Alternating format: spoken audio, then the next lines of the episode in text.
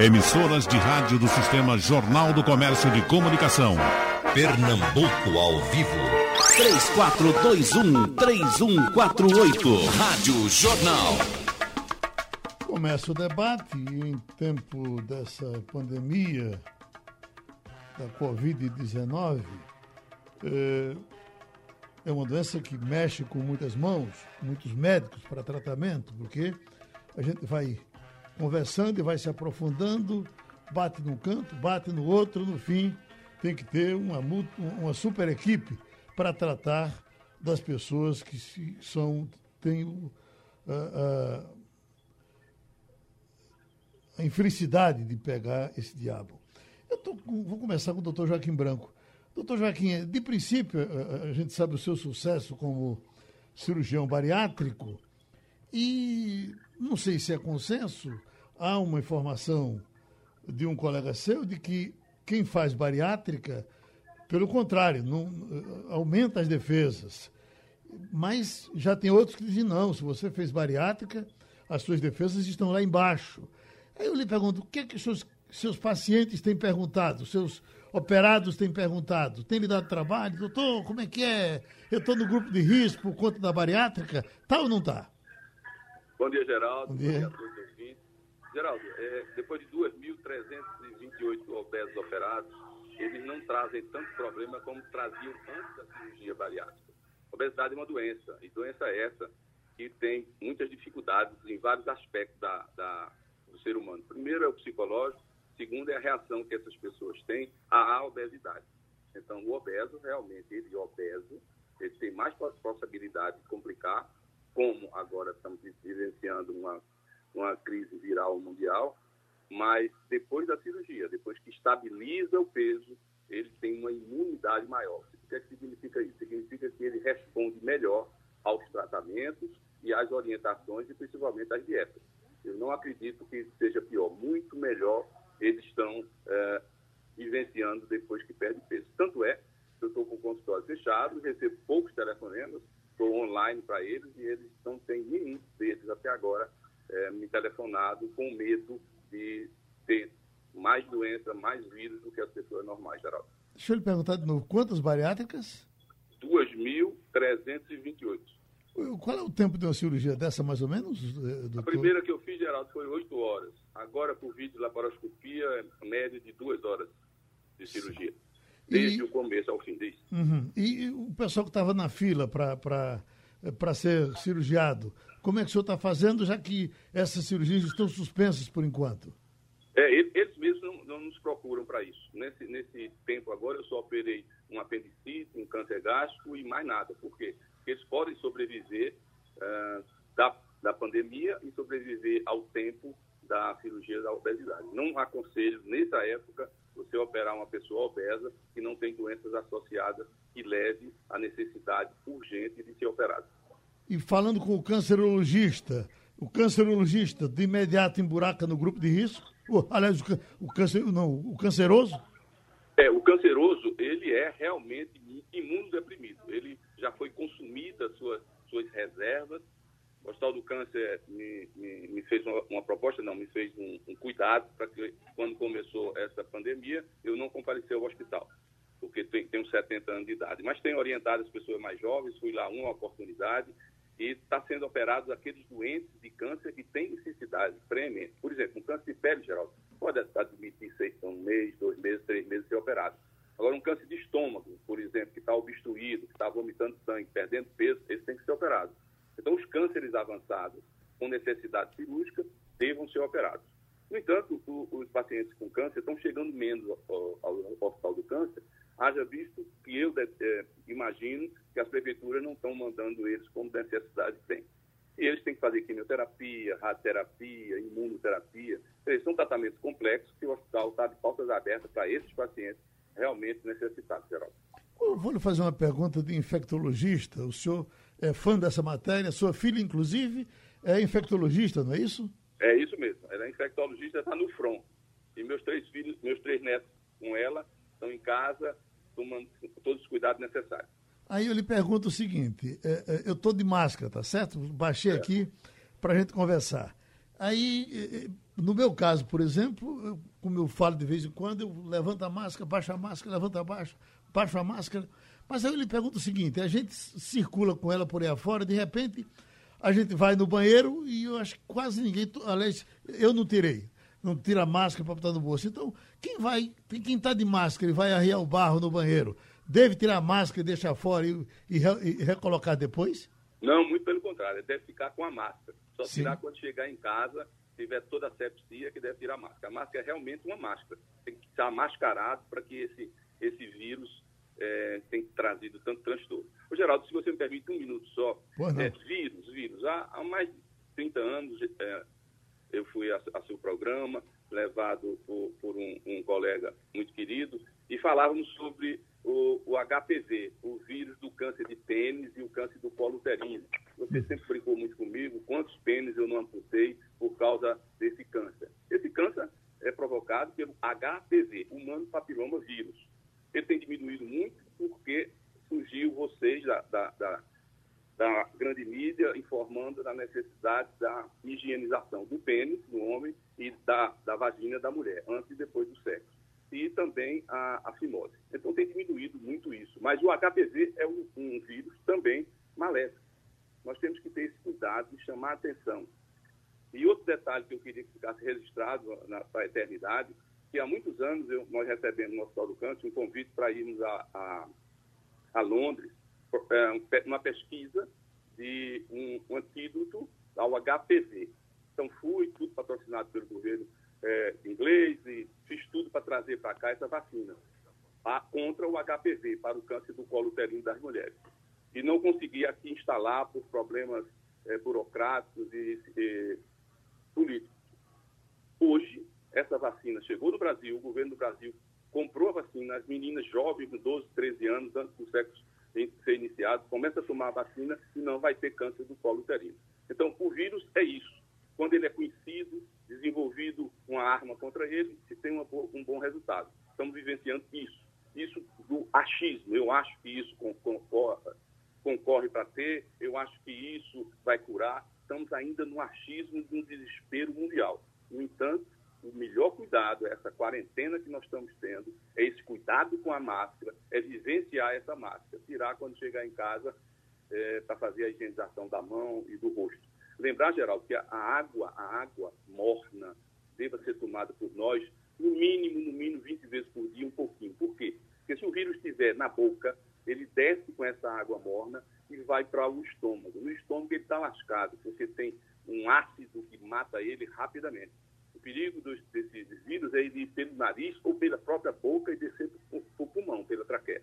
Então, esses cuidados são ímpares, não podemos ficar desidratados. Você que trabalha muito falando, tem que falar tomando água, de preferência não gelada, distante, distante, para higienizar a boca, diminuir a quantidade, se porventura houver desse vírus.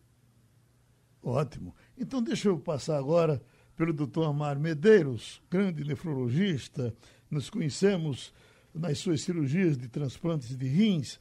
E tem informação, uh, doutor Medeiros, de que esse vírus mexe com, com o corpo quase todo. Covid-19 também afeta coração, rins, intestino e sistema neural. É, por exemplo, uma manchetezinha que eu estou lendo aqui. De que forma ele, ele chega aos rins? Ele ataca os rins? Veja só, ele, ele, na realidade o que você tem é uma incidência hoje de todas. Se você pegar todas as séries publicadas, primeiro bom dia, né, Geraldo, a você e os ouvintes. Veja, a, se você pegar os trabalhos publicados, a incidência de insuficiência renal aguda nesse doente variam de 15% a 30%.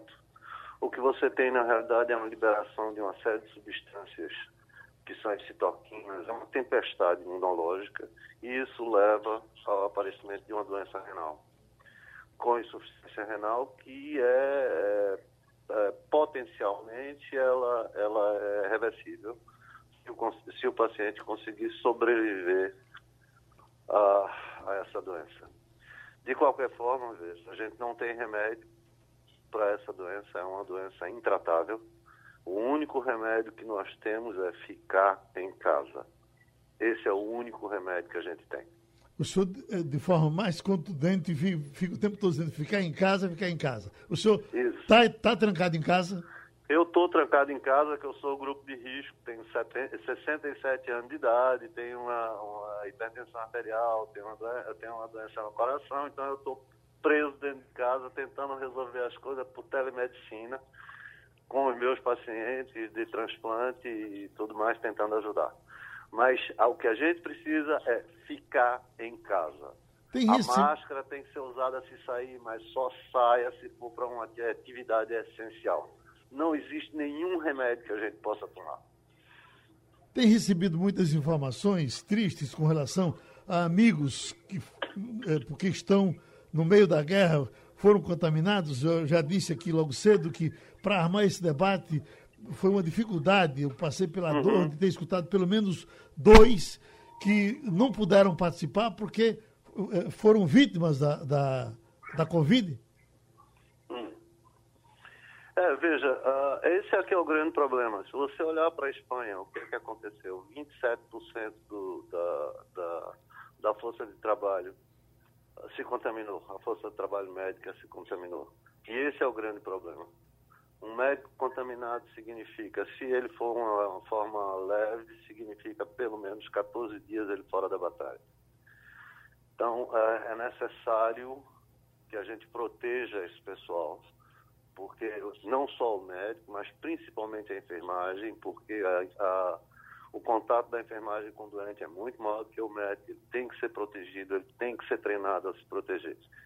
É fundamental que a gente mantenha esse pessoal ativo é tão importante quanto o leito de UTI. Que eu acho que nessas próximas três semanas agora a gente deve estar no pico desse brinquedo aqui em Pernambuco. Nós devemos ter uma quantidade muito maior de pacientes, porque nós subnotificamos. Nós não estamos conseguindo, nem a gente, nem um bom número de lugares no mundo, está conseguindo é, é, checar, fazer exame, ver se, se o doente é ou não. Nós estamos é, testando somente os doentes mais graves. Por isso, a incidência da gente está pequena, mas deve ser muito maior do que isso. 70% dos portadores são assintomáticos. Bom, como já conversamos... Então, fique em casa. Uhum. Fique em casa. Como já conversamos uh, no ar com o doutor Murilo Guimarães, e ele é pneumologista, ele é médico de pulmão, ele está absolutamente ligado a essa doença, essa doença está ligado ao tratamento dele. Então, doutor Murilo, podemos entrar no nosso tema, uh, uh, o médico e os medicamentos. Nós aprendemos o tempo todo de que uh, todo remédio tem efeito colateral. Eu tenho um amigo que diz que, antigamente ele me dizia, quando eu passo uma cibalena, eu fico preocupado como é que esse, esse paciente vai se dar com a cibalena que eu estou passando para curar, mas os remédios curam e os remédios matam. Como é que o senhor e como é que os senhores, porque essa pergunta vai para os três, e começo com o senhor, estão convivendo com essa loucura que desde que Trump disse dos Estados Unidos em rede para o mundo de que a cloroquina era a solução e depois temos aqui Bolsonaro que anda com duas caixinhas na mão, para cima e para baixo, dizendo é cloroquina, é cloroquina, é cloroquina, uh, uh, uh, passando por cima das opiniões dos médicos, quando isso tinha que ser uma coisa particular, a partida dos médicos e, e, pelo que os senhores dizem, de forma individual, cada um com o seu cada qual.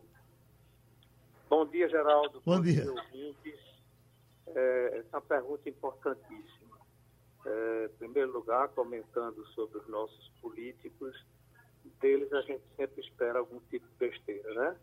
É, então, é, nosso amigo Trump, desbocado, disse uma grande besteira, Bolsonaro foi atrás não era de se estranhar que fosse, é um, é, disse besteira também, porque não é da competência deles falar sobre remédio. Né? Eles não entendem nada sobre isso. É, eu até diria que também não é função do nosso ministro da Saúde, não. É porque ele não entende. É, seria dos técnicos do Ministério. Mas ninguém pode estar falando para uma população, de maneira geral, sobre remédio. É, isso é uma decisão do corpo médico científico. É, isso tem que ser baseado em estudos, em trabalhos, que às vezes não dá para fazer. Então, eu tenho, eu tenho debatido muito nos grupos que a gente tem de médicos. Ah, mas ah, esse remédio, a cloroquina, não tem nenhuma evidência científica que favoreça o uso dela. Eu, pessoalmente, discordo, estou discordando aqui com, com, com a Mara. Eu estou entendendo que a Mara está passando uma mensagem que é muito importante, muito importante. Por favor, sociedade, não vá atrás de remédio em farmácia, porque isso não é função de vocês. Isso é uma decisão do médico individualizada para cada caso. Mas, por exemplo, a cloroquina, nós estudamos a cloroquina em vírus há 60 anos ou, ou 50 anos. É, vários trabalhos in vitro, ou seja, em laboratório, mostraram a eficiência dela em vários vírus. É, já mostrou, inclusive, no vírus da hepatite C, em, em dengue, em zika, em, em influenza, etc. O problema é que quando sai do laboratório para o ser humano, isso não se mostrou tão eficiente assim, de tal forma que não foi incorporado no arsenal dessas doenças.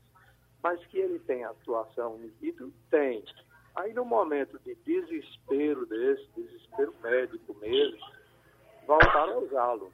Usaram lá na China e começaram a relatar resultados positivos, alguns resultados positivos.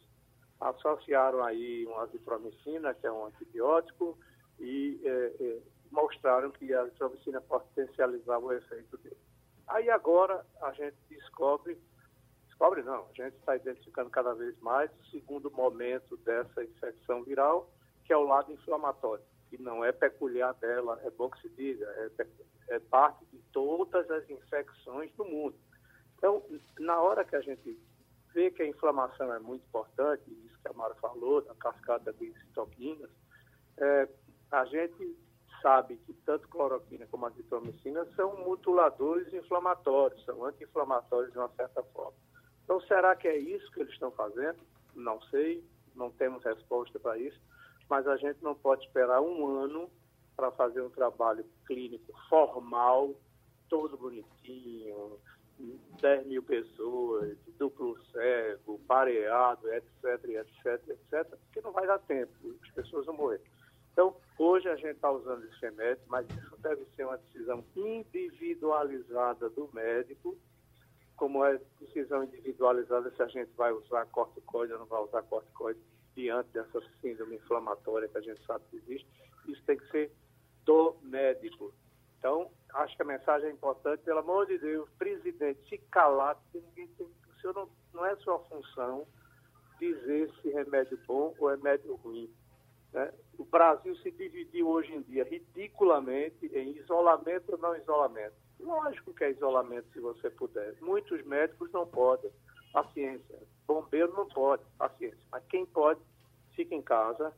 E o outro lado é cloroquina ou não cloroquina. É patético. Isso é uma, isso é uma coisa assim, inacreditável que a gente está passando. Né?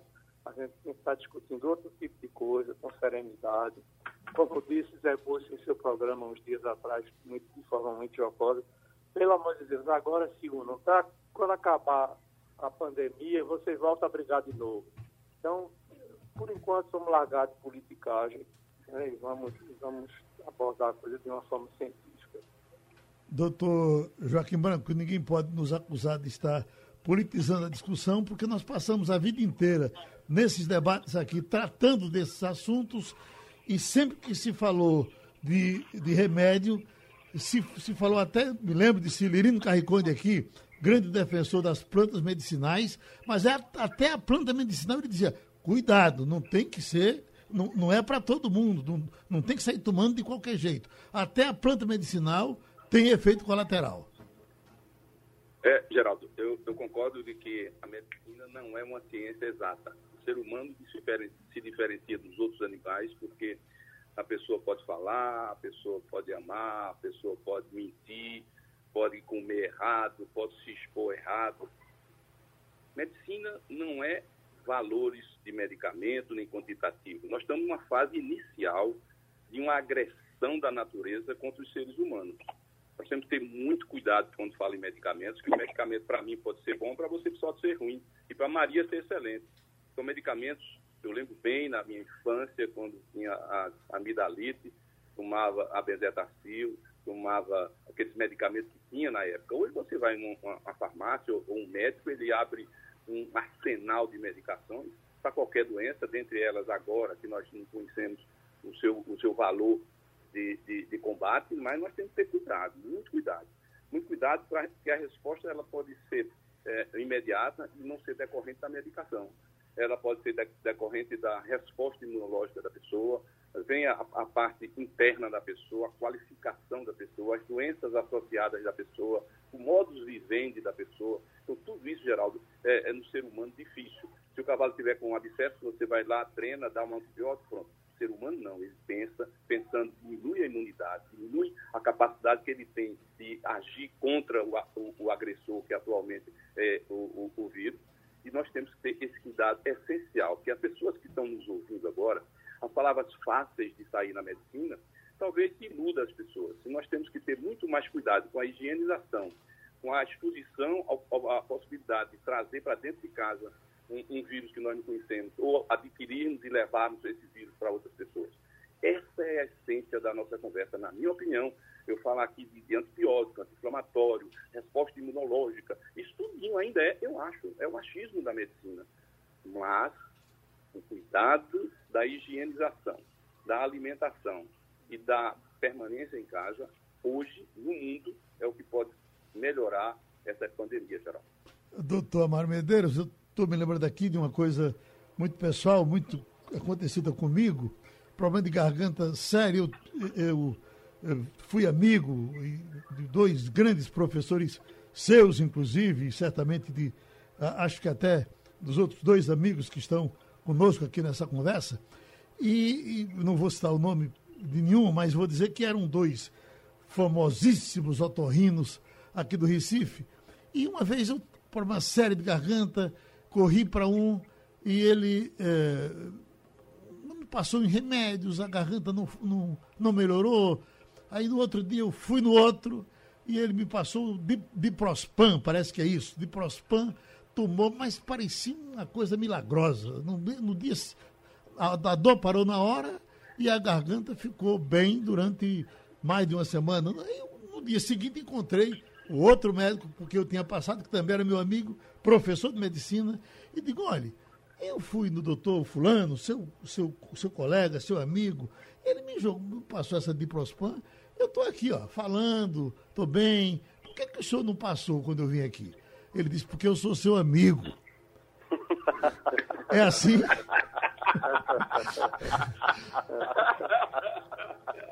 Boa, boa, já sei quem foi. Já sabe. Eu também, eu também já sei.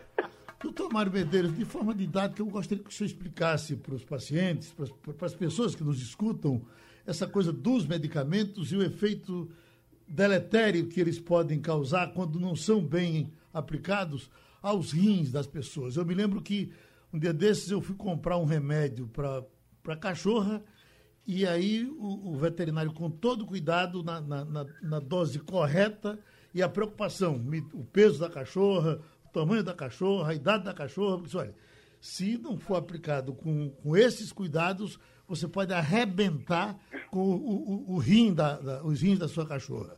Quer dizer, o que acontece com a cachorra pode acontecer com qualquer cachorro, não é isso? Exatamente. Com qualquer pessoa. certo. Só, só, só para começar, eu sou seu amigo. Quando eu for escolher remédio para você, eu vou escolher. Obrigado. Sou seu amigo. E veja, eu, não, eu e Murilinho não estamos discordando. Nós estamos falando a mesma coisa por outro caminho. Eu acho que é, não existe, na realidade, nenhum trabalho cientificamente comprovado e robusto que uh, possa transformar qualquer remédio desse que está se falando e dividindo a sociedade em uma política de Estado. Medicina, além de ser uma ciência, ela é uma arte. E essa arte depende de quem está exercendo ela, quem está produzindo ela. A escolha de usar uma medicação que eu não tenho a comprovação científica no tratamento de um paciente meu é uma coisa que é própria do médico. Tá? Mas, de novo, a gente não tem nenhum remédio cientificamente, uh, com provas cientificamente robustas, que digam a gente, esse aqui eu vou usar e vai funcionar. Não tem. Eu posso experimentar. E eu acho que é válido, dependendo do seu doente, mas não como política de saúde de Estado. Eu acho isso uma loucura. Cloroquina no bolso, ou fica em casa e vai trabalhar. Isso é uma loucura completa, sabe? É, ninguém tem o direito de fazer isso com a população, principalmente com a população carente, que é onde a gente vai começar a pegar agora.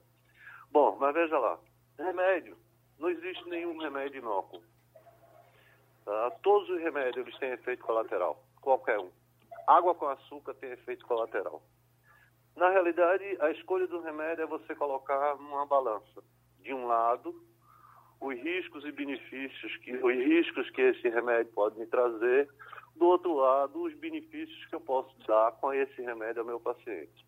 Toda vez que o prato da balança está mais pesado do lado do benefício, eu estou autorizado a usar. Existem alguns, alguns remédios que têm uma predileção muito grande para uh, serem tóxicos por órgãos diferentes. Cloroquina, por exemplo, ela tem uma ação tóxica em cima do coração. Alguns antibióticos, como uh, os aminoglicosídeos, eles têm uma predileção enorme por lesão renal. Então, uh, os mecanismos de ação são enormes. Anti-inflamatório não hormonal também consegue lesar o rim, principalmente se já existe uma lesão incipiente, porque ele bloqueia o mecanismo de autorregulação hemodinâmica dentro do rim. Então, na realidade, não existe remédio inócuo. Todo remédio, você paga um, preço por ele. Se o preço é menor do que o que você vai ganhar com ele, você está autorizado a usar. Tá? Mas remédio tem que ser prescrito por médico, tem que ser é, organizado por médico, tem que ser transformado em política de saúde por área de saúde. Uhum. Doutor Murilo, essa é, é, cloriquina ela, ela, vem daquela, daquela planta do interior que é muito conhecida. Eu acho que um dia alguém estava fazendo essa ligação, até um médico aí na internet. Olha, a gente tomava quina-quina daqueles tempos, pra, mas era para malária já. É, é, é, a origem dele é essa, é? É, é por aí. Ela tem uns 80 anos, eh, aproximadamente, na medicina, a medicina tratando malária, né? É, salvou muita gente é, quando usada corretamente. É, deixa eu fazer uma parte, voltar ao que a Mário disse, com quem eu concordo integralmente nós temos que tomar decisões individualizadas como médico, paciente a paciente, e saber que nós temos no arsenal algumas drogas que podem mostrar um pequeno efeito sem nenhum trabalho, como o Camaro chamou muito bem, robusto. Trabalho robusto é aquilo que eu descrevi antes. Então, espere um ano pelo resultado. Nesse momento, a gente não tem um ano para esperar. Por isso mesmo, num, numa atitude, por sinal, elegantérrima, as mais importantes revistas do mundo abriram para a internet de graça, não precisa pagar mais para ter acesso a elas, e criaram uma seção chamada preprint, ou seja, eles sacodem lá é, cartas, correspondências, pequenos estudos, lógico, fizeram uma pequena análise antes, mas eles jogam aquilo lá e botam uma tarja. Isso aqui não reflete a opinião da revista, isso aqui não sofreu uma análise adequada, mas achamos que você, comunidade médica, deve ter acesso a ela. Ou seja, nós estamos numa fase de, de, de, de não esperarmos muita ciência demais. A uhum. ciência está acontecendo, nós vamos ter essa resposta lá na frente. Por enquanto, a gente tem que abraçar algumas teorias que estão saindo são dinâmicas, por sinal. O que a gente está conversando hoje, talvez não converse a mesma coisa daqui uma semana ou dez dias. Isso é extremamente dinâmico. Eu todo dia tenho que estar lendo 5, 6, 10 trabalhos desse tipo que saem na, na mídia médica, né? na mídia não médica, mãe do céu. É, é, então a gente tem que estar se pautando por aí. E, e, e aí indicar o trabalho, indicar o tratamento, perdão, individualmente, enquanto a gente, é como eu digo, eu gosto muito de dizer isso, é, é, o, é o prato que tem para hoje, é o feijãozinho com arroz base, é, é isso que está aí, é uma cloroquina, clorpromicina, talvez uh, corticoide, dependendo do caso, mas isso é a decisão do médico. O maluco do presidente não tinha nada que dizer que isso é a solução, que nunca foi, é, é, e nem tinha que estar se criando essa briga. voltando um pouquinho para os efeitos colaterais, eu vou expandir. Eu não acho que efeito colateral é um problema só de remédio. Que a vida é um efeito colateral. Está falando muito de vitamina D. Muito importante que você tenha a vitamina D normal para ter uma imunidade boa. Mas para isso você precisa de sol. E se você for branco como Amaro, for para o sol, você vai ter câncer de pele. É, proteína é importantíssimo. Você tem que, fazer, tem que ter músculo, tem que ter proteína para isso. Ela, dependendo da proteína, aumenta o colesterol, aumenta o ácido úrico. Pode criar problema para o rim de Amaro Exercício, pelo amor de Deus, todo mundo sabe que exercício é importantíssimo. Se você for conversar com os ortopedistas que cuidam de joelho, ele vai acabar com as articulações do seu joelho. Então, tudo tem efeito colateral. Tudo tem que ser pesado. Custo, benefício, vantagem, desvantagem. E essa, repito, é uma decisão do médico. Doutor Joaquim Branco, o senhor como cancerologista, o que apareceu de, de, de promessas e que gente botava a mão no fogo uh, dizendo que esse remédio, sim, esse vai curar, vai acabar com o câncer. Temos o um exemplo aqui de um remédio fabricado em Casa Amarela, do IP roxo. Uh, depois uh, apareceu outro que fizemos debates com relação a isso, outro que era do Confrei, outro que era do leite de avelóis. É, bem recentemente, uma discussão que foi para o Congresso Nacional. E é, é, nessa discussão ela dividiu, inclusive, Maneta, que era deputado, Mandetta, que era deputado federal, e Bolsonaro, que era aquela, aquela pílulazinha que era fabricada é, em, em Campinas, que era colocada como uma panaceia para curar câncer. E ai de quem falasse contra aquela pílula, porque pegou na cabeça de todo mundo que ela era a bala que matou Getúlio. No fim, ela não era, e hoje ninguém fala mais nem dela, nem do nome dela, me lembro mais. Pode falar disso, por gentileza? Ô, Geraldo, eu lembro bem quando comecei aqui em Recife, mais de 40 anos, no Hospital do Câncer. Tinha realmente lá em Casa Amarela, o IP roxo, matou muita gente de edema agudo de pulmão, porque tomava muito para segurar, terminava morrendo do câncer e da ingestão de muito líquido. Geraldo, eu volto a afirmar que medicina não é uma ciência exata. Não é eu acho, não é você achar, não é doutor fulano achar ou o, curandeiro achar. Nós somos diferentes, seres humanos diferentes, nós pensamos, nós desejamos, nós erramos, e tem o que nós temos de melhor, que é a imunidade, a defesa da agressão da natureza. E isso nós temos que ter muito cuidado para quando falarmos para esse grande, essa grande audiência que você tem, esses aspectos importantes. Estamos agora com um inimigo invisível ele, todo mundo achando e não está achando nada, mas o que achamos até agora é a necessidade realmente, não é tanto dos medicamentos que não se tem certeza, mas é a certeza de que nós não podemos propagar esse vírus, nós não podemos levar para casa esse vírus, nós não podemos combinar, é, levar esses vírus para os amigos, para o trabalho. Esse é o, esse é o fundamento. O Brasil é um país enorme para você chegar a essa conscientização, não é fácil.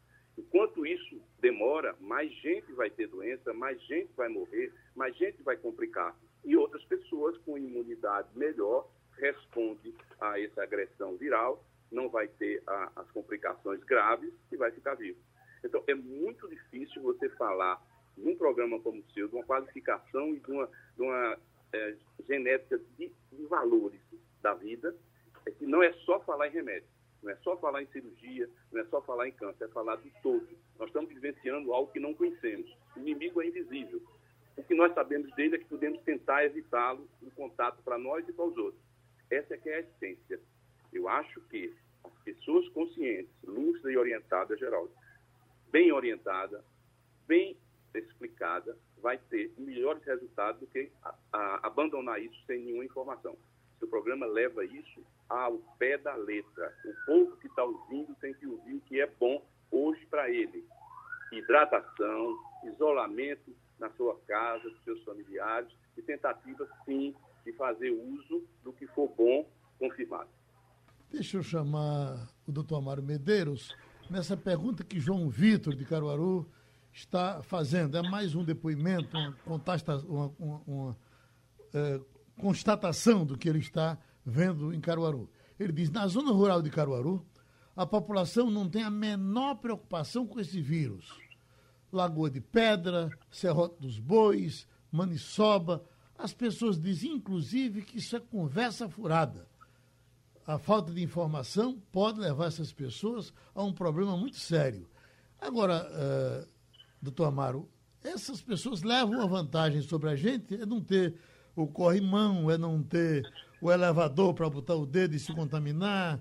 É, enfim, as pessoas do interior têm dificuldade de aglomeração. Essa é uma vantagem importante que eles levam sobre nós. É uma vantagem importante, Geraldo, mas eles têm que ficar isolados. Uhum. Veja só, a propagação do vírus ela é exponencial. Um, uh, 70% dos pacientes são assintomáticos, eles não sabem nem que tiveram a doença. E essas pessoas transmitem. Uma pessoa pode transmitir em média para três, essas três para mais três, isso é exponencial.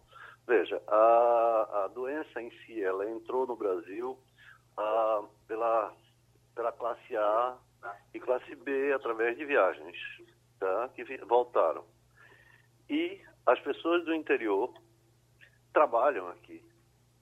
Elas vão voltar, voltaram para o interior, e se elas não ficarem dentro de casa, o que nós vamos ter é um aumento enorme no número de pacientes doentes. Eles têm que ficar em casa e a gente tem que fazer com que eles fiquem em casa.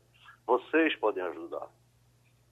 Porque essa é a grande forma da gente dar um pelo menos uma diminuída no número de doentes que vai chegar de uma vez, porque o sistema vai entrar em colapso se a gente não fizer isso. Nós não vamos ter leitos para atender todo mundo se essa curva de propagação não for achatada. Nós não vamos ter UTI suficiente para tratar as pessoas e a gente vai. O sistema de saúde da Itália, ele não é tão grande quanto o sistema de saúde brasileiro, mas é um excelente sistema de saúde. Provavelmente um dos melhores do mundo. E ele faliu. Nova York faliu o sistema de saúde. É o que vai acontecer com a gente se a gente não conseguir isolar essas pessoas e se a população não atender os apelos. É preciso que a gente trabalhe em cima disso. É a única maneira que a gente tem de salvar a gente. Agora, não é uma questão política. Agora é uma questão de salvar a vida. É isso que a gente tem que fazer. E a forma de salvar a vida é extremamente chata, é ficar preso dentro de casa. Doutor Mário, eu passei hoje uma informação, que inclusive foi de uma entrevista que o secretário de Saúde do Ceará deu para a Band News, uh, as preocupações que ele estava tendo com o que estava acontecendo na cidade dele, primeiro porque os respiradores começavam a faltar, e inclusive uma informação que parece macabra, que o governo do estado estaria comprando 15 mil covas para sepultar gente depois, durante esse período eh, tenebroso. Isso é, isso é só para assustar ou, ou isso realmente pode acontecer, deve estar acontecendo? Isso deve estar começando no Ceará, que eles estão um pouquinho mais na frente do que a gente. Provavelmente, com a história daquele uh, central de aviação que lá, aquele hub, o que acontece é que a quantidade de pessoas que chegavam de fora do país no Ceará é muito maior do que a que chegava em Recife. Então, eles estão numa situação mais na frente do que a gente. E esse é um problema sério. As informações que eu tive de lá é que uh, os leitos de UTI de serviço público estão praticamente esgotados. Se você for olhar para São Paulo, que vem se explorando há um bocado de tempo, os leitos começaram a ajustar. Tem Emílio Ribas com 100% de ocupação, Hospital das Clínicas com 80% de ocupação. É o que vai acontecer. Doutor Joaquim, eu queria começar com o senhor essa pergunta, mas queria que ela fosse respondida pelos três, por gentileza, porque é uma coisa muito comum nas nossas conversas de ponta de rua, eh, a questão do clima e o vírus. Ah, o tempo chuvoso ou o tempo de verão, o tempo de sol e, e o vírus. Ele, esse, esse, vírus se propaga mais em clima frio do que em clima quente. Isso é confirmado? Que informação o senhor tem sobre isso? Geraldo, as informações são válidas do ponto de vista de que os países mais frios têm mais Covid, têm mais morte e mais complicações. Os países mais quentes têm menos, embora tenham. Essas são as informações estatísticas. Então, nós devemos ter em mente que é não conviver com pessoas que podem transmitir.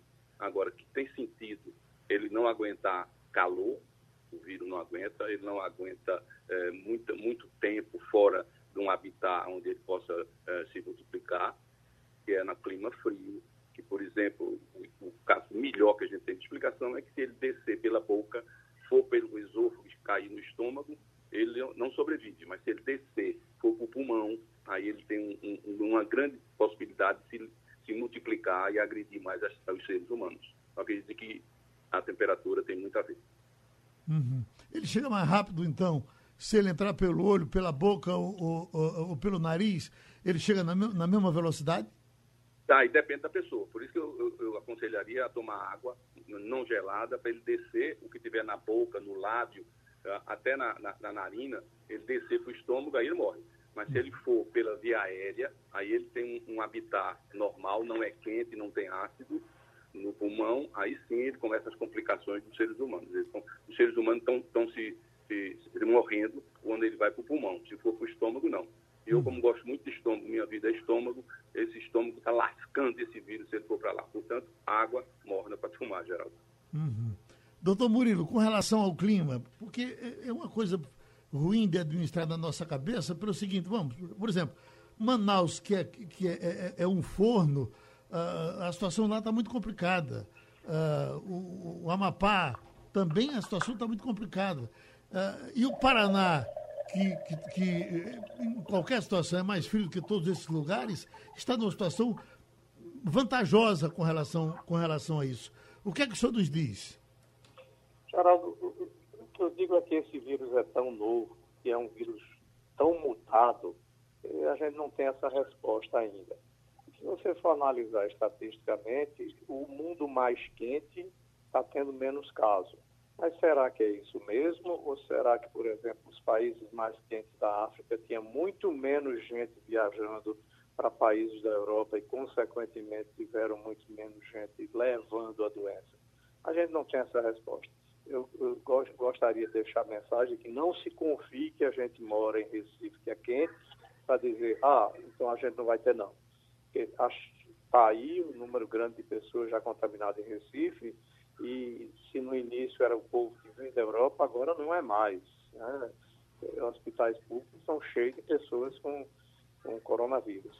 E aproveitando para fazer, então, resumidamente, eu não acho que, que podemos confiar nisso. Calor pode matar o vírus, sim, tudo indica que sim, mas não obrigatoriamente é uma coisa importante.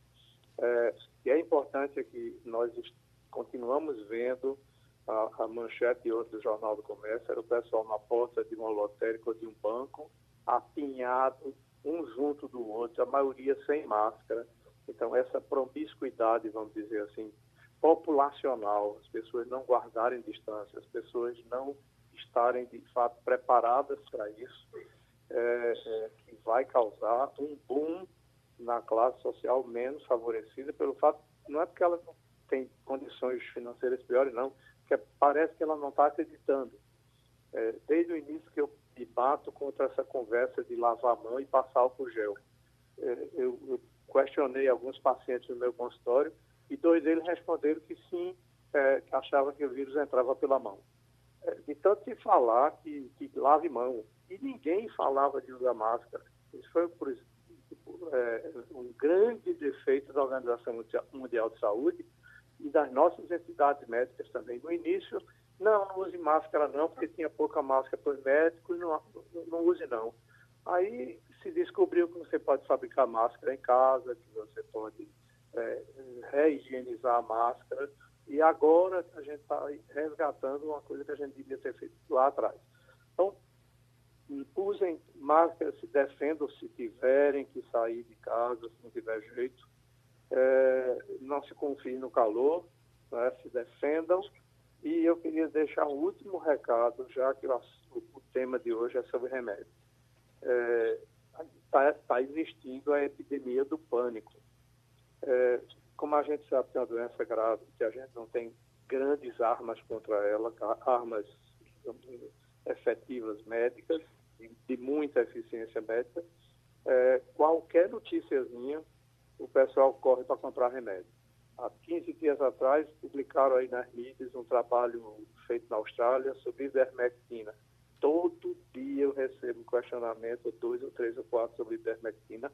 Até médicos ficam questionando se deve usá-la para melhorar a imunidade, quando o efeito in vitro dela não é nada disso, é parar a replicação do vírus. Portanto, tem nada a ver com melhorar a imunidade.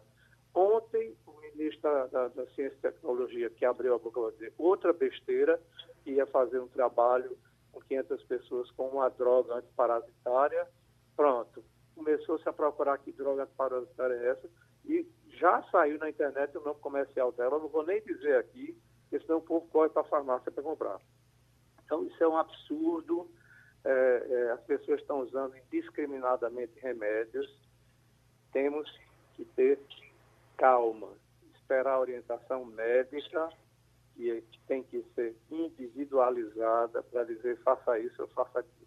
Minha sensação é que se amanhã um ministro de Estado disser que veneno de rato é bom, o povo para a farmácia para comprar. Ou se a mídia social disser, o povo para a farmácia temos que ter muita calma e serenidade nessa hora. Eh, caiu aí, foi? Quem foi? Não fui eu. Foi, do, foi não, não fui eu. então, então, doutor, doutor Amaro, está me ouvindo? Então foi, foi Amaro, né? Foi. Amaro ah, foi dialisar um paciente. uh, uh, doutor, doutor Joaquim, essa coisa da, da e, segurando um pouco mais essa informação com relação ao ministro da Ciência e Tecnologia, porque fica parecendo uma briga de laboratórios, né? O presidente defendendo com os dentes a, cloriquina, não sei se ele não reclamou do, do, outro ministro, que chegou dizendo, olha, tem um aqui agora que nós estamos pesquisando, e eles dizem que é, que é 94% de eficiência. E é, a coisa não é séria, porque se fosse séria, ele deixava para dizer depois de pesquisado. Ele disse deu o recado ontem, que depois iria dizer o que era. Até tem gente elogiando. Veja que comportamento exemplar do ministro. Ele não disse logo o que era, ele vai deixar para dizer depois.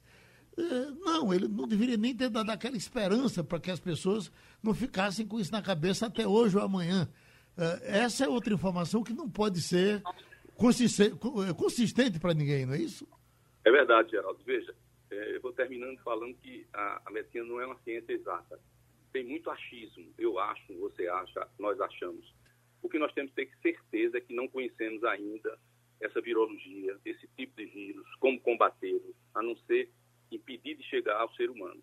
Isso é que é o fundamento, é que a limpeza das mãos, a proteção do nariz, da boca, a higienização, a não, a não convivência de, de, de tocar corporal, de tocar na mão, de abraçar, não. Isso realmente tem que ser a, a mola-chefe de, de, um, de um debate tão gostoso como esse, de qualificação de informação. Então, as informações são contraditórias. Você vai na, nas redes sociais, eu acho, é, é um, um, ministro que não é da medicina, é um que é ortopedista, que fala e fala bem. E daí, daí, o que é que melhorou? Não melhorou nada, Geraldo. Não melhorou nada, nem vai melhorar enquanto não houver um comportamento e uma droga realmente que combata ah, esse vírus que é desconhecido para todos nós, seres humanos. Uhum. A informação ainda é a melhor coisa, Geraldo. Doutor Murilo, para a gente fechar a nossa conversa, o, o, também do presidente Bolsonaro, em, em, em, palavras mais rápidas, ele deu uma declaração de que se nós somos um povo sujo, nós temos mais defesa. É, esse argumento funciona? Eu desconheço a ciência por trás disso. A ciência que eu conheço é seja higiênico, seja limpo o que talvez ele pudesse ter dito de uma forma mais adequada é que há ciência sim mostrando que se você for criado desde cedo sem, sem ser dentro de uma redoma de vidro, criança que é criada desde cedinho, é, solta no campo, em contato com tudo, é, essas crianças têm menos alergia do que crianças criadas dentro de apartamentos fechados. Mas quanto a a defesa, a sujeira ser defesa da vida, isso não, não conheço. Vamos perguntar a Bolsonaro, a Bolsonaro de onde ele tirou essa informação. A gente agradece aos médicos que participaram com a gente, fizeram o nosso debate. Muito obrigado. Sugestão ou comentário sobre o programa que você acaba de ouvir, envie para o e-mail ouvinte@radiojornal.com.br ou para o endereço Rua do Lima 250, Santo Amaro, Recife, Pernambuco.